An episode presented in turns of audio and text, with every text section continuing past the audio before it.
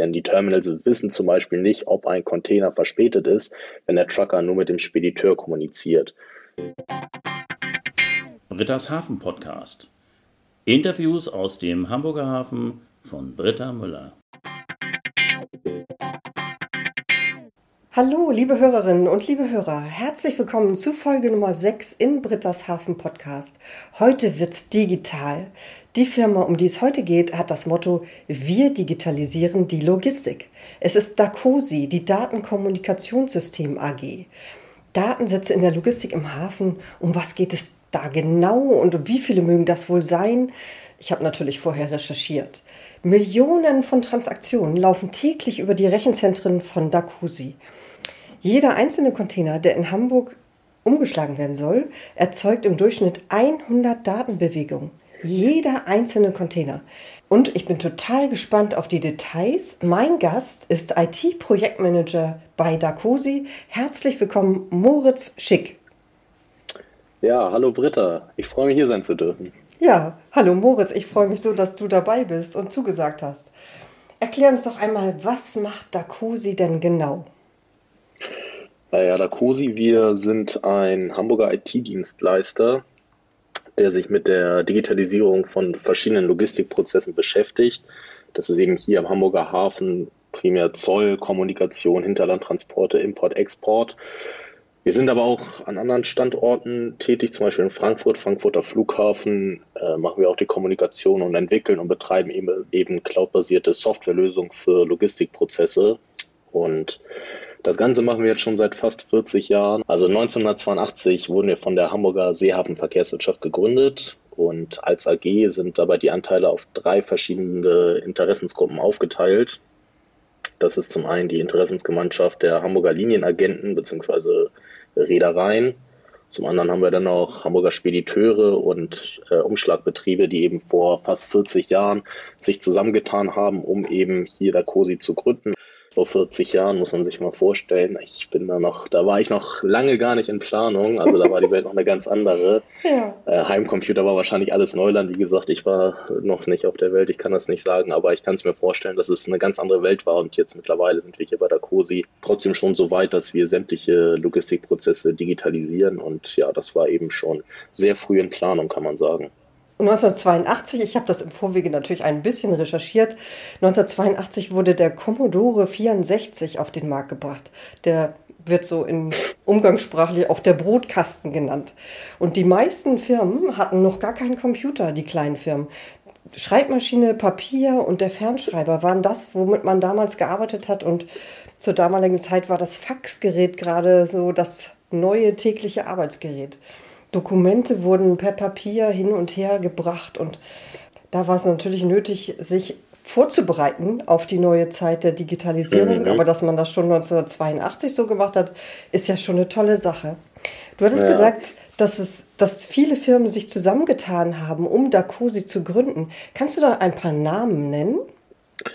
Ja, genau. Ich kann jetzt von den Reedereien zum Beispiel Hapag-Lloyd, Maersk, Hamburg Süd sind da bestimmten Namen die Leute schon mal gehört haben, bei den Spediteuren auch DB Schenker, Kühne und Nagel oder auch Daxa.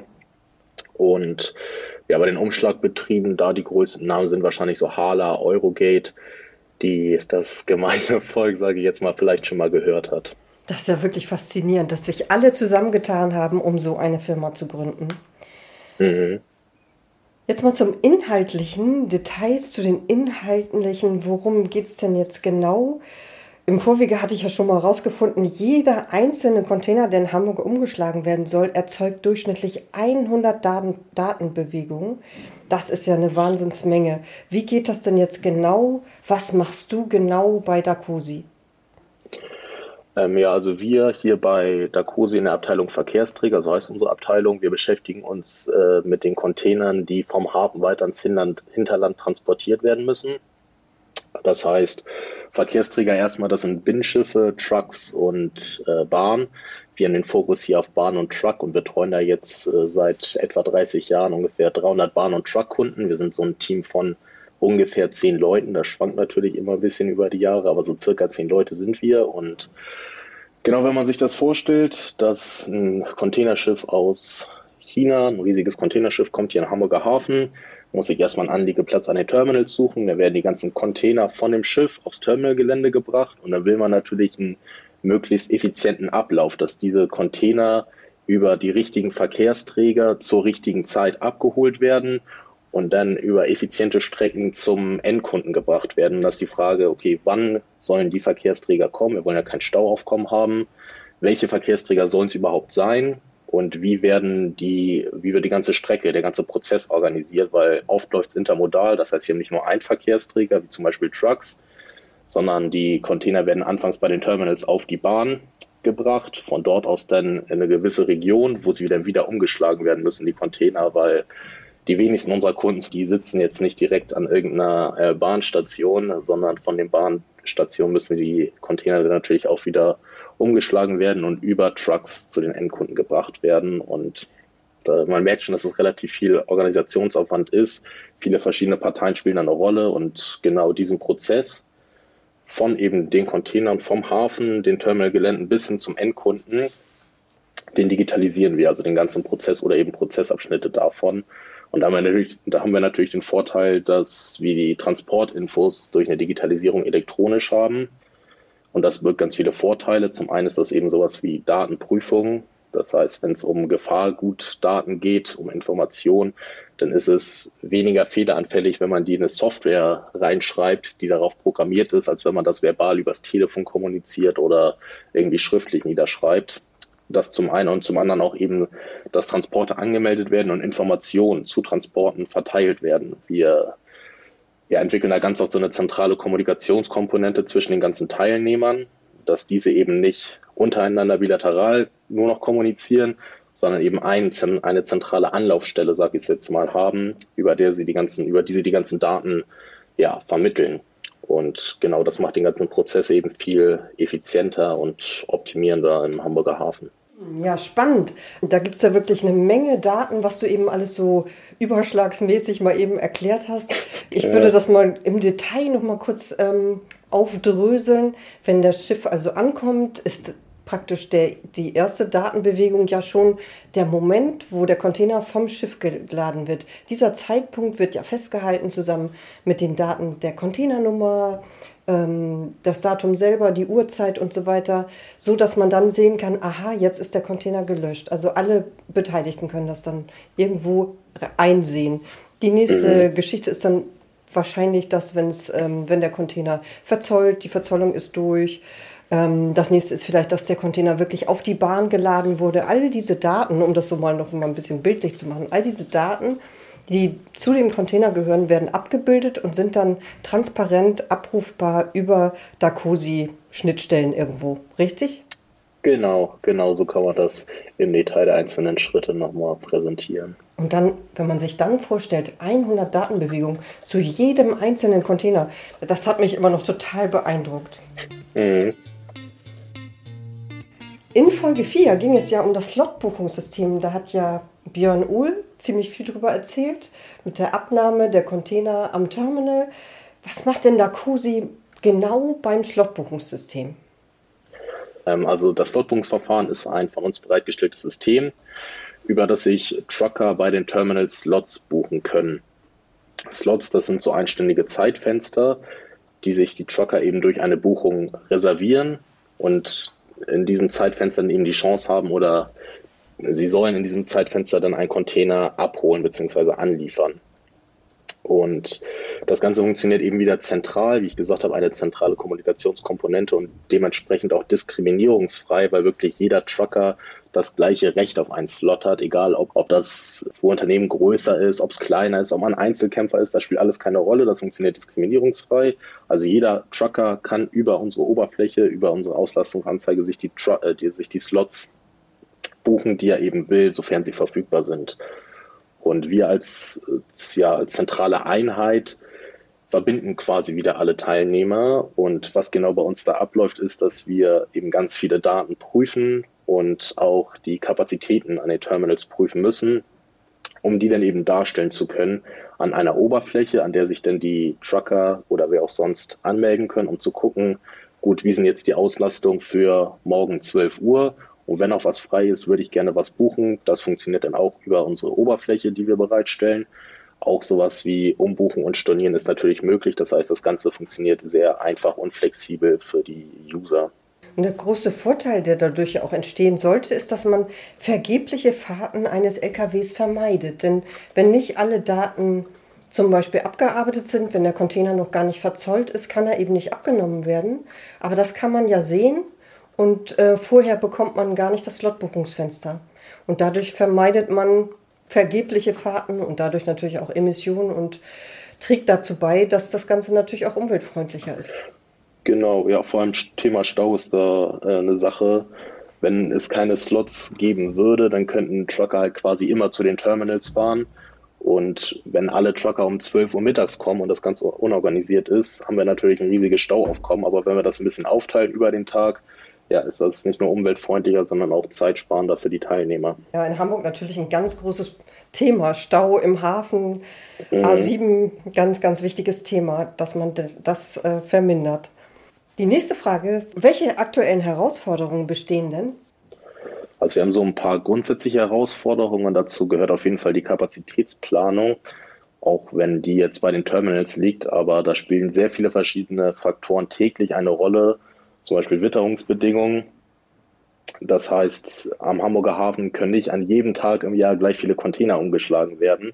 Abhängig vom Wetter, bei Glatteis zum Beispiel deutlich weniger als an einem ja, milden Sommertag. Mhm. Und genau das ist eben Aufgabe der Terminals, da die Kapazitäten dynamisch anzupassen, dass wir immer ja, eine ideale Zahl haben, die am Ende des Tages erreicht werden kann. Und ganz speziell jetzt durch Corona und vielleicht auch durch die Havarie im Suezkanal, gibt es da noch andere Herausforderungen?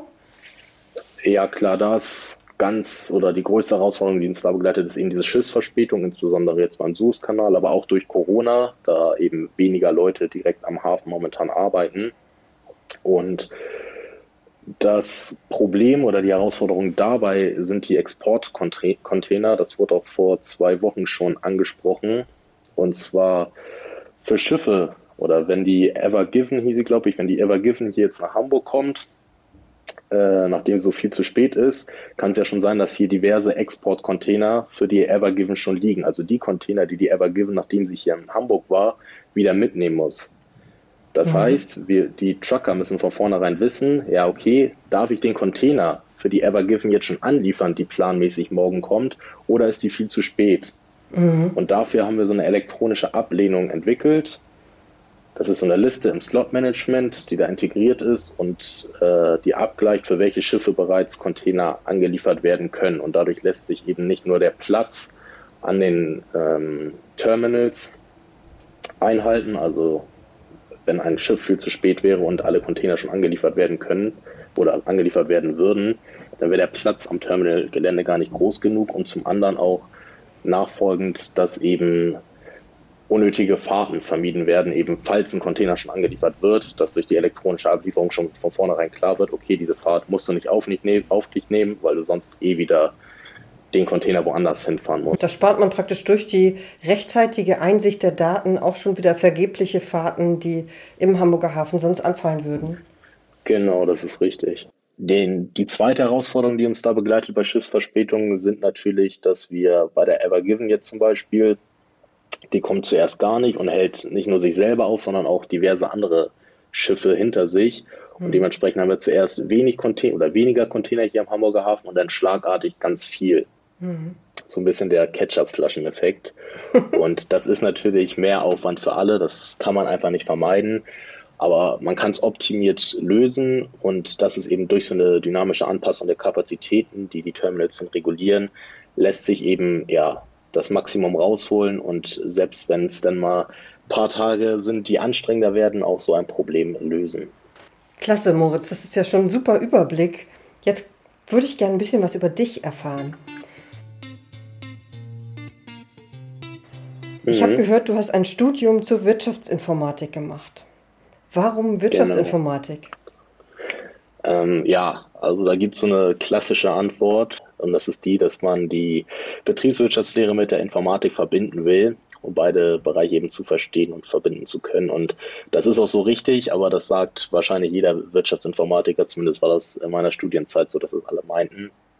Und ja, bei mir selber lag es dann noch daran, dass ich mich eigentlich für den kaufmännischen Aspekt immer schon interessiert habe, aber mein Talent deutlich mehr bei der Informatik lag. Also da hatte ich die guten Noten in der Schule, also die relativ guten Noten in der Schule und fand das auch nie ganz uninteressant. Deswegen war für mich Informatik und BWL zwei Sachen, die ich unterschiedlich betrachtet habe, aber gerne in Verbindung gebracht habe und auch oder mir war auch bewusst, dass ich eben in diesem Berufsfeld die optimalen Zukunftschancen haben werde. Stichwort Zeitalter der Digitalisierung. Und wie war der Weg zu Dacosi? Ich kannte Dacosi vorher gar nicht. Also ich habe mich 2017 bei der, oder 2017 habe ich an der Nordakademie angefangen. Ich glaube 2016 habe ich mich dann wahrscheinlich da beworben und bin dann auf der Nordakademie-Seite, also es war die Uni, an der ich war, äh, und auf der Nordakademie-Seite war eben so eine Liste von Kooperationsunternehmen. Und da habe ich mir alle rausgesucht, die für mich jetzt interessant waren. Also ich wusste, dass ich schon gerne zu so einem IT-Dienstleister gehen würde. Wichtig war mir dann noch, dass es keine ganz uninteressante Branche ist, in der ich arbeiten werde. Und genau so kam ich dann irgendwann auf Dacosi, habe mich dann da beworben. Ja, wir haben uns gut verstanden von Anfang an und deswegen habe ich hier mein duales Studium abgeschlossen und bin auch zufrieden, hier noch weiter arbeiten zu können. Duales Studium bei der Nordakademie. Das hatten wir ja auch schon bei Lina Tenklewe von der Hala. Sehr interessant. Deswegen habe ich in der Zwischenzeit auch mal bei der Nordakademie recherchiert. Die haben sogar einen Podcast über alles rund um Studieren. Die Links dazu gibt es natürlich wieder in den Folgenotizen. Sag mal, Moritz, wie lange hat denn so ein Studium oder speziell dein Studium gedauert, wenn ich fragen darf? Äh, ja, so ein Studium dauert eigentlich an der Nordakademie immer fast gleich lang, wenn man nicht gerade verlängert, was eigentlich nur Ausnahmen sind. Und das sind dann dreieinhalb Jahre. Ich habe das vorhin erwähnt, bei mir war das dann von Oktober 2017 bis jetzt eben Anfang dieses Jahres. Und das ist eben nicht so, ich sag mal, flexibel wie ein Studium an einer staatlichen Universität, sondern das ist mehr vororganisiert wie in der Schule. Also wir haben eben diese dreieinhalb Jahre, die auf, ja, das sind sieben Semester, aber diese sieben Semester sind nicht ein halbes Jahr, sondern die kommen blockweise. Wir haben teilweise Jahre, da hatten wir drei Semester und Jahre, da hatten wir nur ein Semester, dass sich das wieder ausgleicht. Und genau, wir haben eben ein Semester besteht aus zehn Wochen, neun Wochen Vorlesung, eine Woche äh, Klausuren und danach geht es wieder ins Unternehmen. So, das heißt, man hat da nicht diese Freiheiten, würde ich es jetzt nennen, äh, wie an staatlichen Unis, aber ganz andere Vorteile. Und es ist eben viel vororganisierter, viel organisierter wie eben an Schulen. Man ist da auch in Klassenräumen, man hat nicht diese großen Vorlesungsräume wie an der Uni Hamburg wahrscheinlich, sondern mehr kleine Räume, aber das hat auch diverse Vorteile oder ich bin zufrieden, dass es so ist, da man sich eben auch im Unterricht mehr einbringen kann und ja eben viel enger mit den Kommilitonen mhm. vernetzt ist. Dann erstmal herzlichen Glückwunsch zum bestandenen Studium. Das ist ja noch gar nicht so ja, lange her. Dank. Das ist ja ganz toll. Ja, das stimmt. Das stimmt. Dankeschön. Gab es denn ein Auslandspraktikum? Nee, also Praktikum ist ja von der Firma aus, das gab es nicht. Ich konnte allerdings ein Auslandssemester machen. Äh, über die Nordakademie dann in Kanada war ich, in Victoria. Das war eine ganz wunderschöne Zeit, die ich da hatte und wurde da dann natürlich auch von Dacosi, meiner Firma, unterstützt, weil sonst wäre es ja gar nicht möglich gewesen, einfach ein halbes Jahr ins Ausland zu gehen, weil die Semester an der Nordakademie, wie gesagt, zehn Wochen lang gehen. Aber dementsprechend wurde ich da zeitlich und finanziell von Kursi unterstützt und mir war es dann möglich, diese Erfahrung zu machen und bin auch sehr froh, dass ich diese Erfahrung gemacht habe. Das war eine sehr, sehr tolle ja, Zeit. Die ich spannend. Da und dann in Kanada. Mhm, ganz schön. Also ja, Vancouver Island ganz im Westen, toll. Kommt man sehr viele Sachen Klasse. Mitmachen. Was hat dir da am besten gefallen? Oh, es ist, es ist schwer zu sagen. Ich hatte also Land, Kultur, Leute war natürlich neu, auch das, auch das Studium an sich. Auch wenn das jetzt mal ja, äh, ja weniger wichtig war, würde ich sagen. Es ging natürlich da mehr um die Leute, die man dort kennengelernt hat und die Sachen, die man gesehen hat. Das heißt, ich war natürlich auf Vancouver Island ein bisschen rumreisen, viel wandern, aber auch drumherum hatte man noch die Chance, zwei Wochen gab es eine Reading Break, dass man auch mal in die USA noch fährt und da so einen kleinen Roadtrip macht. Ich gucke mir da lieber gerne Natur an als Städte und da gab es zum Glück in der Region en masse, dass ich mich da ordentlich austoben konnte. Ja, das glaube ich gern. Jetzt noch ein paar Fragen zum Unternehmen Dacosi. Sag mal, habt ihr auch Azubis bei Dacosi? Ja, auf jeden Fall. Also wir bekommen jährlich so drei bis vier Azubis und das jetzt seit 20 Jahren. Also seit 20 Jahren sind wir Ausbildungsbetrieb und eben auch in regelmäßigen Abständen duale Studenten. sodass wir jetzt sind wir, glaube ich, aktuell sieben Azubis, also wir sind sechs Azubis und ein dualer Student. Aber hier in der Firma wird da nicht der größte Unterschied draus gemacht, was ich ja völlig vernünftig finde, weil letztendlich lerne ich als dualer Student fast das gleiche wie ein Azubi hier im Unternehmen, zumindest in seiner Phase im Unternehmen. Und genau diese Azubis, die sind alle im IT-Bereich tätig, also Fachinformatiker. Das sind entweder Anwendungsentwickler oder Systemintegration machen sie. Und eben genau duale Studenten haben wir auch, die jetzt erstmal oder die alle Wirtschaftsinformatiker waren, aber ich glaube, technische Informatik ist jetzt auch ein neuer Studiengang an der Nordakademie und da gucken wir uns auch, glaube ich, um, aber da, also da weiß ich noch nicht, was da Sache ist. Und wie heißt die Ausbildung, die man machen kann? Das ist eben Fachinformatik, ist das, glaube ich, und dann im Konkreten so. ist es der Beruf Anwendungsentwickler oder Systemintegrator. Interessant. Wie viele Mitarbeiter hat Dacosi insgesamt? Ähm, insgesamt sind wir also in der Unternehmensgruppe mit unserem Tochterunternehmen Cargosoft in Bremen. Was wir noch haben, sind wir bei 270. Hier bei der COSI in Hamburg sind wir 190 insgesamt. Und wie viele Frauen sind dabei? Wir sind so wieder in, in, der Unternehmensgruppe bei etwa 30 Prozent, also Cargosoft und, äh, Cargosoft und Stacosi zusammen. Bei Cargosoft sind es, glaube ich, ein, zwei Prozentpunkte mehr, aber in etwa sind wir da zusammen bei 30 Prozent. Und das ist jetzt nicht dieses Idealverhältnis, will ich es jetzt mal nennen, von 50-50, aber es ist erstmal verglichen mit dem Berufsfeld wahrscheinlich sehr gut. Wir hatten ja in den vorherigen Folgen auch schon festgestellt, dass der Hafen ein eher von Männern dominiertes Berufsfeld ist. Das zum einen und zum anderen, wenn ich es auch mit der Nordakademie Vergleich. Ich hatte gesagt, das ist mehr so ein Klassen, Centurien heißt das, ähm, organisiert. Und in meiner Zenturie waren halt auch so 25 bis 30 Studentinnen und da waren wir maximal bei einem Fünftel Frauen, was natürlich mhm. auch schade war, aber das spiegelt sich denn hier auch ein bisschen wieder, dass der Männeranteil deutlich höher ist, aber trotzdem haben wir hier ein ausgeglicheneres Verhältnis als in meiner Studienklasse und von daher sind das, glaube ich, gute Zahlen. Erstmal vielen Dank für den schönen Überblick über Dacosi. Habe ich jetzt noch irgendetwas vergessen zu fragen, worüber du gerne noch etwas erzählen möchtest? Es gibt tatsächlich noch ein Projekt, über das ich gerne was erzählen würde.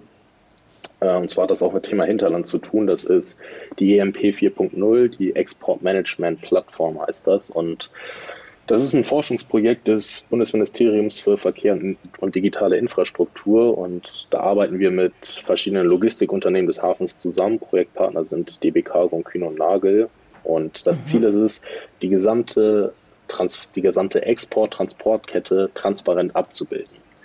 Und es geht da eben nicht um den Import, wie der Name schon sagt. Also Import ist vom Hafen werden Container übers Terminalgelände intermodal wieder über verschiedene Verkehrsträger zu einem Endkunden geliefert, der den Container dann wahrscheinlich ausräumt und von dort aus wird er in ein Leercontainerdepot gebracht. Und genau da setzt der Export an. Das heißt, von dort, von den Leercontainerdepots, funktioniert der ganze Prozess dann spiegelverkehrt. Der Container wird zu einem Kunden gebracht, der befüllt den eventuell, dann wieder intermodal zum Hafen, umgeschlagen auf die Schiffe und verschifft.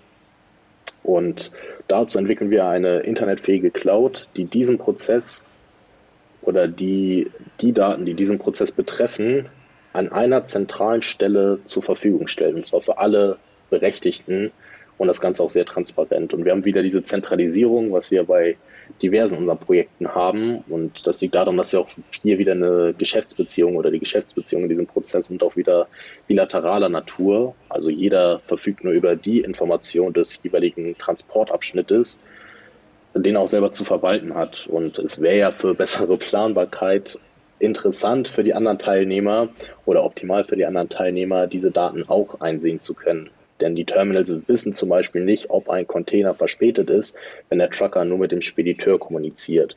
Deswegen wollen wir auch hier mit der EMP 4.0 auch wieder ein, oder ein System entwickeln, an dem die Informationen zentral eingesehen werden können und die ganzen, den ganzen Prozess eben optimiert. Und da gibt es auch diverse Anwendungsfälle, die wir da berücksichtigen, zum Beispiel der Vergleich von Ist- und Soll-Daten, um eben Prognosen machen zu können, ob ein Container pünktlich kommt. Und genau, da wir eben so viele verschiedene Beteiligten da, Beteiligte da haben, haben wir verschiedene Anwendungsfälle. Und genau, das ist ein sehr interessantes Thema. Und ich denke, das passt auch hier zum Thema Hinterlandverkehr noch ganz gut. Und genau, wollte ich deswegen einmal so grob umreißen und vorstellen. Ja, interessant. Ich glaube, ich habe nicht zu viel versprochen, als ich gesagt habe, dass es in dieser Podcast-Folge wirklich digital wird. Moritz, das war ein toller Überblick über Dacusi und diese ganzen Anwendungen, die es dort gibt. Ganz, ganz herzlichen Dank für deine Erklärung und natürlich auch für den Einblick in deine persönliche Studienzeit und alles drumherum. Super. Jetzt kommt die letzte Frage. Eine Frage habe ich noch. Sag mal, wen oder was würdest du gerne im Britta's Hafen Podcast hören? Äh, ja, wir haben schon einmal über die aktuellen Herausforderungen hier am Hafen mit dem Suezkanal und Corona gesprochen. Und da würde mich mal interessieren, wie die Auswirkungen aus erster Hand wirklich beschrieben werden. Das heißt, wirklich ein Hafenarbeiter bei den Terminals oder für mich jetzt noch äh, interessant wäre ein Trucker, der hier vor allem im Hamburger Hafen verkehrt und was der so für oder was diese für Erfahrungen gemacht haben mit Corona, wie sich die Arbeitsverhältnisse geändert haben und wie die Aufwände, die neu entstandenen Aufwände trotzdem gut abzuarbeiten waren. Ja, spannend. Würde, würde mich auch interessieren, wie die Tracker das selber sehen. Ich schaue mich mal nach einem Interviewpartner oder nach einer Interviewpartnerin um. Super, das freut mich. Moritz, ganz, ganz herzlichen Dank nochmal für dieses Interview. Ich wünsche dir alles, alles Gute und natürlich auch Dakosi alles, alles Gute und vielleicht bleiben wir im Kontakt. Genau, das hoffe ich, ja. Auch dir vielen Dank, war sehr interessant, hat mich gefreut, hier mitmachen zu dürfen und genau, alles Gute. Alles Gute, tschüss. Ciao, ciao. Liebe Hörerinnen und liebe Hörer, vielen, vielen Dank fürs Zuhören. Im Interview war Moritz Schick, IT-Projektmanager bei Dacosi Datenkommunikationssystem AG. Den Link zum Unternehmen finden Sie natürlich in den Folgenotizen. Mir ist es so wichtig, die verschiedenen Berufsmöglichkeiten im Hafen zu zeigen. Und gerade heute haben wir einen Bereich unter die Lupe genommen, den man auf den ersten Blick ja gar nicht sehen kann. Mein Thema, die Berufe im Hafen in diesem Podcast zu zeigen, die Ausbildungsmöglichkeiten und die Chancen, die es gibt, das ist mir so wichtig. Und ich freue mich riesig über jeden einzelnen Hörer und jede Hörerin und hoffe natürlich, dass der ein oder andere sich von der Begeisterung für den Hafen anstecken lässt. Wenn Sie keine Folge verpassen möchten, dann abonnieren Sie doch meinen Podcast. Bis in zwei Wochen. Tschüss.